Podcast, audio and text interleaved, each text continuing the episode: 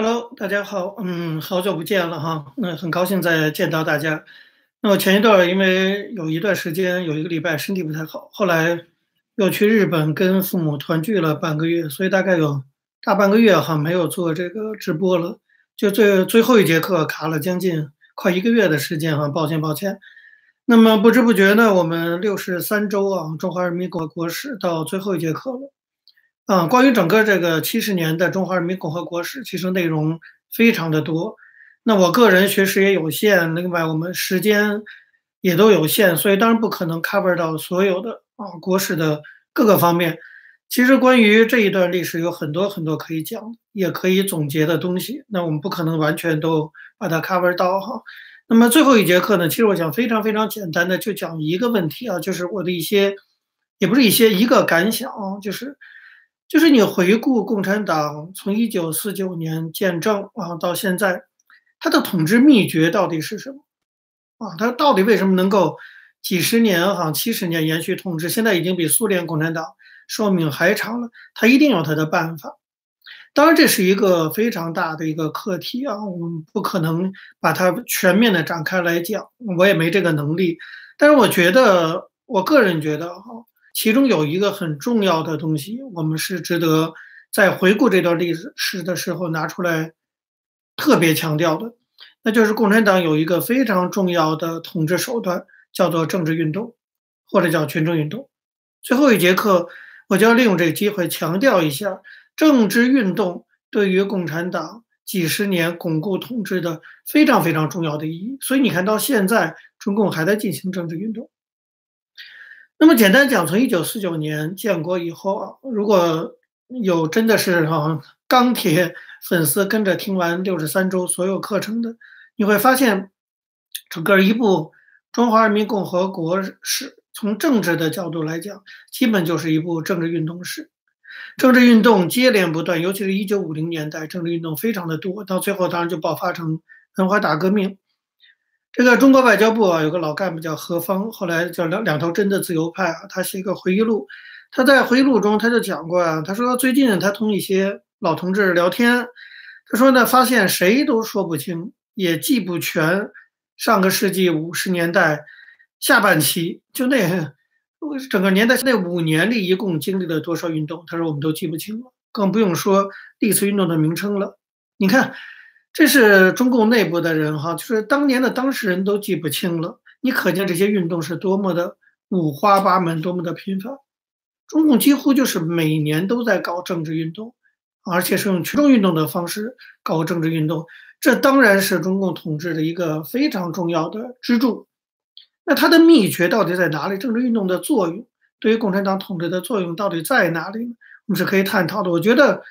对于一个集权政府来说，哈，政治运动的功能是非常的多的。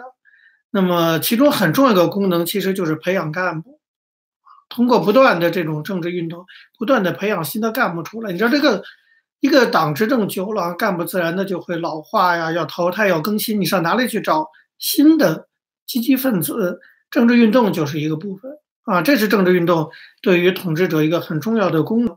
只有在运动中，你才可以去甄别。这个干部对党的忠诚度，这是政治运动很大的一个作用。这就是毛泽东和共产党不断的发动政治运动的主要原因之一。不过呢，政治运动也给中共带来另外一个影响，就是正因为如此，正因为政治运动有甄别干部忠诚度这样的一个功能，所以各级干部只要赶上了政治运动，就拼命的表现他那种所谓的革命的一面，在我们是来说就是非常左的一面。这导致了中国共产党，哪怕是执政，一直到今天作为一个执政党，它的左的力量、保守的力量，在这个党的内部是非常强大的。这个党一直到今天还这么保守、这么左，跟政治运动是密不密不可分的。这个原因，就是因为在历次政治运动中，干部一定要表现的非常的左，才能够经过政治运动的考验。所以，今天中共的这种状况可以说是历史形成的。那么，这个历史原因中很重要一部分就是政治运动，这是第一个意义。政治运动第二个意义呢，是增加国家的社会动员能力。啊，如果一个国家要控制社会，我过去常讲，就整个中华人民共和国是是个国家与社会互动的整个一个框架，我们从这个框架来分析的。那么在整个这个七十年历史中，国家在不断的凌驾于社会，控制这个社会，通过控制社会控制个人。那么要通过什么方式来控制这个社会？政治运动就是很重要的方式。通过政治运动增强国家对社会的控制力，以及增强国家的社会动员能力。使得国家与社会之间的权力平衡越来越朝国家方面倾斜，这是政治运动非常重要的一个意义。这是中共和毛泽东不断的发动政治运动的很重要的一个原因啊。那么，它当然也造成了社会能量越来越萎缩，个人的自主性啊，个人的能动性都受到国家权力压抑等等问题啊。这是政治运动，我觉得要带我们要看到的带来的一些第二个作用和影响。那么，中共其实由于政治运动的发展，当然也给他带来很多负面的冲击。比如说，中共在执政一段时间以后，按说它应该变成一个要促进经济发展为主的这样一个稳定增长和政治平衡发展的这样的一个政治机器，这样的一种啊功能，要求它其实要有一个稳定，让人民对这个政权有稳定的预期啊。可是至少在八十年代以前。大家对这个政权没有一个稳定预期，因为它不断的在政治运动、各种这样的权力变更等等，所以我一直在强调说，整个的中国，包括中国共产党的执政啊，由于政治运动的存在，始终没有进入到一个稳定的、正常的发展过程中。中国的政治机制、政治制度的运作，我觉得根本没有进入到一个现代化的一个过程之中。这个很大程度也是政治运动的干扰造成的。我觉得这也是政治运动对七十年中国历史的一个很大的影响。那么，另外一个很重要的事情就是政治运动在不断的政治运动对于中国的发展带来一个非常大的负面影响，就是它对中国这个社会人与人之间关系造成了极大的破坏。我觉得这是我们在讨论这几十年政治发展的时候一定要重视的一个问题，就是其实在中国。我们都知道，生活在中国这个社会，为什么到台湾就觉得那社会比较温情脉脉，别的社会都还好，中国社会好像都跟斗鸡似的哈。它跟政治运动当然是有非常重要的关系的。那么，比如说不断的政治运动啊，随时可能降临的这种被批斗的厄运，它在集体心理上会导致中国人长期生活在政治恐惧中。要知道，从心理学上来讲哈，如果一个群体，有持久的这种恐惧心理，它会变成一种群体性的信任缺失，不仅对政府缺乏信任，对其他人也缺乏信任。尤其中国的政治运动鼓励学生揭发老师，今天这种情况又出现了。过去亲人亲属之间也要互相揭发，它破坏政治运动，破坏掉了中国社会的一个很重要的东西，叫做信任。所以，我们今天的中国仍然是个缺乏信任的社会。啊，那或者说碰瓷事件层出不穷，你就可以知道，我们现在有人摔倒在地上，我们都不敢去扶了。就是这个社会的很多特质的形成，是跟政治运动也是息息相关的。另外一点呢，政治运动中人与人之间的这种相互攻击、相互揭发，严重的破坏了人际关系，在很大程度上也影响到了中国这个社会社会共识的形成。所以，我们是个没有。很难形成共识的一个社会，哈。那么，另外，长期的政治运动的这种斗争性也导致社会妥协的可能性也比较降低。换句话说，中国现在已经七十年了，我们挣扎着在向一个比较现代化的社会转型。在这个转型过程中，其实我们需要很多的信任，我们需要人与人之间的这种共识能够形成。这种共识的形成需要人与人之间的妥协的可能性的存在，而这些东西都被政治运动破坏掉了。几十年的政治运动对中国造成的损失，远远不只是说人的死亡啊，什么这个政治制度的这种变换等等，它更深层次的影响是对整个这个社会发展机制的破坏。这使得中国导导致中国变成今天虽然经济强大，但实际上社会是非常不正常的一个状态。这跟政治运动也是有关的。再来。连续不断的政治运动啊，也使得中国人习惯于把自己的道德判断依附于政府，或者说依附于集体的认同。就是中国人没有独立的这种人格，他的那种政治判断、政治价值、政治认同，总是一定要依附于国家、政府，或者至少依附于一个群体，他才有安全感。所以，我们这样的政治运动长期下来，没法在中国形成这种独立人格的出现。我们到现在很少有，我们很容很喜欢生活在一个集体中，享受集体狂热啊，连幻灭都是集体幻灭。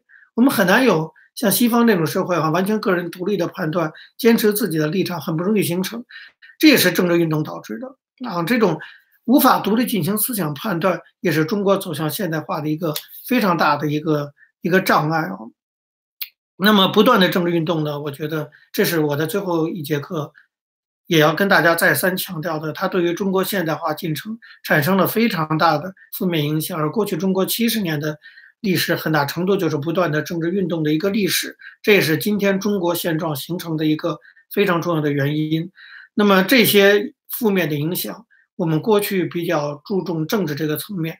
那么，我还是希望大家以后更多的注意几十年的政治运动，包括今天正在进行的政治运动和未来可能又像文革倒退会有的新的政治运动，它对整个这个社会和民族的精神层面的影响，其实更深刻、更深远。这点是一定要注意的。大家知道，中国有个很有名的研究知识分子的学者谢勇，谢勇就曾经说：“他说政治运动啊。”超越日常生活的一个重要后果是什么呢？就是这个社会当中充满阶级对立，而极少人情。个人在这样的环境中生存，身心都极其脆弱。我觉得这个总结是非常非常到位的啊！我常常讲，就是我们现在很多人怀念民国时期。你谈到民国时期的时候，不管是当时的知识分子，还是当时的整个社会，很多人都会提到它有一种温和的东西在。啊，虽然那是战乱频仍的年代，可是，在整个社会的精神层面有一种温润的特质存在。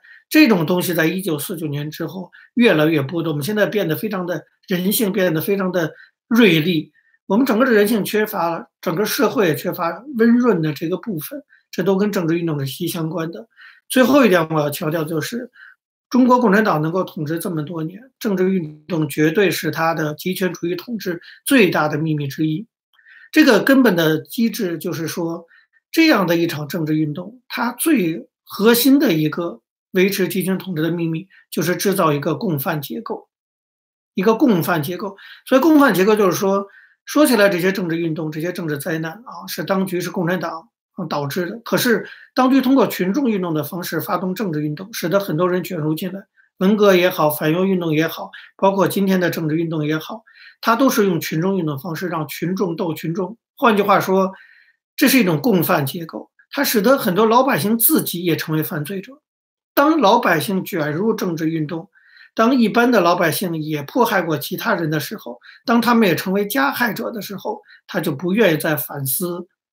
过去中华民族承受的苦难，这就是为什么一九四九年到今天，中国经历了那么多场政治运动和苦难，从文革、六四，包括五七年反右。可是中国人缺乏反省精神，因为中国人中至少有一半，或是甚至是一大半，在各种各样的政治运动中也整过别人，同时也被别人整过。这也是我觉得共产党，你也可以说他是最厉害，也是最阴险，或者说。造成负面影响最大的一部分，就是他通过政治运动和群众运动，营建了一个巨大的罪犯共犯结构。他几乎把全民都卷进这个共犯结构，让你不能不支持这个共产党。我们现在管它叫做这个绑架式的统治，就是你他让你也要去做坏人，你不做都不行，你不做你就要受整，所以你被迫就去做。当你成了坏人，你进入这个共犯结构之后，你只能继续维持这个体制，你。自觉的就不想去反抗它了，这就是为什么我们现在反抗这个体制的人不多很大的原因。换句话说，这个恶性循环不打破的话，其实中国未来是没有前途的啊。那么，如果我们不能再抵制这样的政治运动，我们还继续卷入这样的政治运动，自己不断的还是在成为这个共犯结构中的一部分的话，这个民族我觉得是没有希望的。那么反过来讲，其他的集权国家都垮台了哈。包括纳粹啊，从战争垮台，包括前苏联啊等等，你会发现那些集权主义都没有中国共产党的这种共犯结构的制造这个特点，就是这就是中共这种集权主义跟其他集权主义一个最大的不同。它的最大的不同，我最后再总结一遍，就是它通过群众运动、政治运动的方式，营造一个巨大的共犯结构。牢牢地把他所统治的人民变成他统治机器的一部分，从而被迫支持他的统治，这是共产党能活到今天最重要的一个原因。好，那整个这个一九四九年啊，一直到现在，大概的中华人民共和国的历史，我可以说到今天，我们用六十三节课啊，就是做一个总结啊。那么就到这里也讲完了，谢谢大家。就是如果有些人一直在坚持听行，业谢谢你们能够一直捧场。那么也有些人也有这个赞助打赏，在这里我也表示感谢啊。那么最后有几点也要说明，一个就是说《中华人民共和国史》这本书，我有写过这本书啊，十五讲等等。那么其实这一两年我还会再版，就是随着历史的时间的不断推移，我们会发现更多的新的材料。所以关于中华人民共和国史和它的延续，当然还会不断的有新的材料补充进来，新的资料的发现等等。所以在未来的一两年呢，我也很可能就是把这段历史就是重新再讲一遍。那因为增加了很多新的材料嘛，所以虽然这次是六十三节课讲完了这个阶段，那么可能过过两年之后呢，我们有有到时候看状况哈。中华人民共和中华人民共和国史这个课程还会在补充更新的基础上，会再重新再再来讲的。那时候就会是一个新的国史的状况，这是要说明第一点。第二点呢，就是中华人民共和国史的线上课程结束了，可是我个人就是还是很希望能够继续做这种线上的教学啊。这个当老师的职业病啊，很不很不容易改，而且我也确实觉得学历史是非常的重要，不仅是要了解。过去发生的事情，更重要的是，我们要从了解过去发生的事情的过程中，能够提升我们的一些思考，来增加对现在的认识以及对未来的期待。所以呢，相关的课程我还是希望啊能够继续。那么下一个课程呢，我们就是我原来在台湾的清华大学的一门课程，也是讲了很好几个学期，叫《国家暴力与历史记忆》。那么下周呢，我会专门用一次直播的时时间向大家介绍这门课程为什么要开这门课程。这门课程的大概的内容是什么？啊，整个的课程的这个整个的架构啊，那些我做个具体的介绍。然后课程怎么具体开设？我可能不会再采取像现在这样完全免费开放的这种公开的方式了。因为这个这个呃下周的介绍的时候再详细再向大家做说明。另外呢，当然第三个我要说就是除了这个线上课程之外，那么。呃，王丹评论就是我原来还有个每周有一次哈，有时候也做不到一周一次，但是就是如果有什么一些大的，我觉得我有看法想跟大家分享的，这个节目还会延续，不会因为这个线上课程的停止那个就停止了，那个基本上希望每周一次还是会进行的哈，我们还是有机会每周可以在直播节目里跟大家见面。那么最后要说，还是欢迎大家能够订阅王丹学堂，那么也帮请大家帮忙来分享王丹学堂。我过去也讲过，我们现在好像一万九千多个订阅者了。我过去也许诺过，就是如果订阅人数到了两万，啊，那我们就会开设一个新的栏目。我一直想开的一个新的栏目就是读书。我觉得人逢乱世读书是非常非常重要的，于己于大家都是有利的一件事情。就是我们还是要，就是每天都还是要在阅读中度过。哈，那么。开读书这个栏目也是我长期以来的一个心愿。我希望呢，等订阅数到了真正两万的人的时候，那么能够开这个新的栏目，每周在除了王丹评论线上课程，还能有一个读书的栏目。这需要大家帮忙，就是踊跃帮我分享，能够让订阅数尽快到达两万。好，那么整个中华人民共和国史的课程到这边就算彻底结束了。新的课程我们从下周开始。那么今天就到这儿，谢谢大家。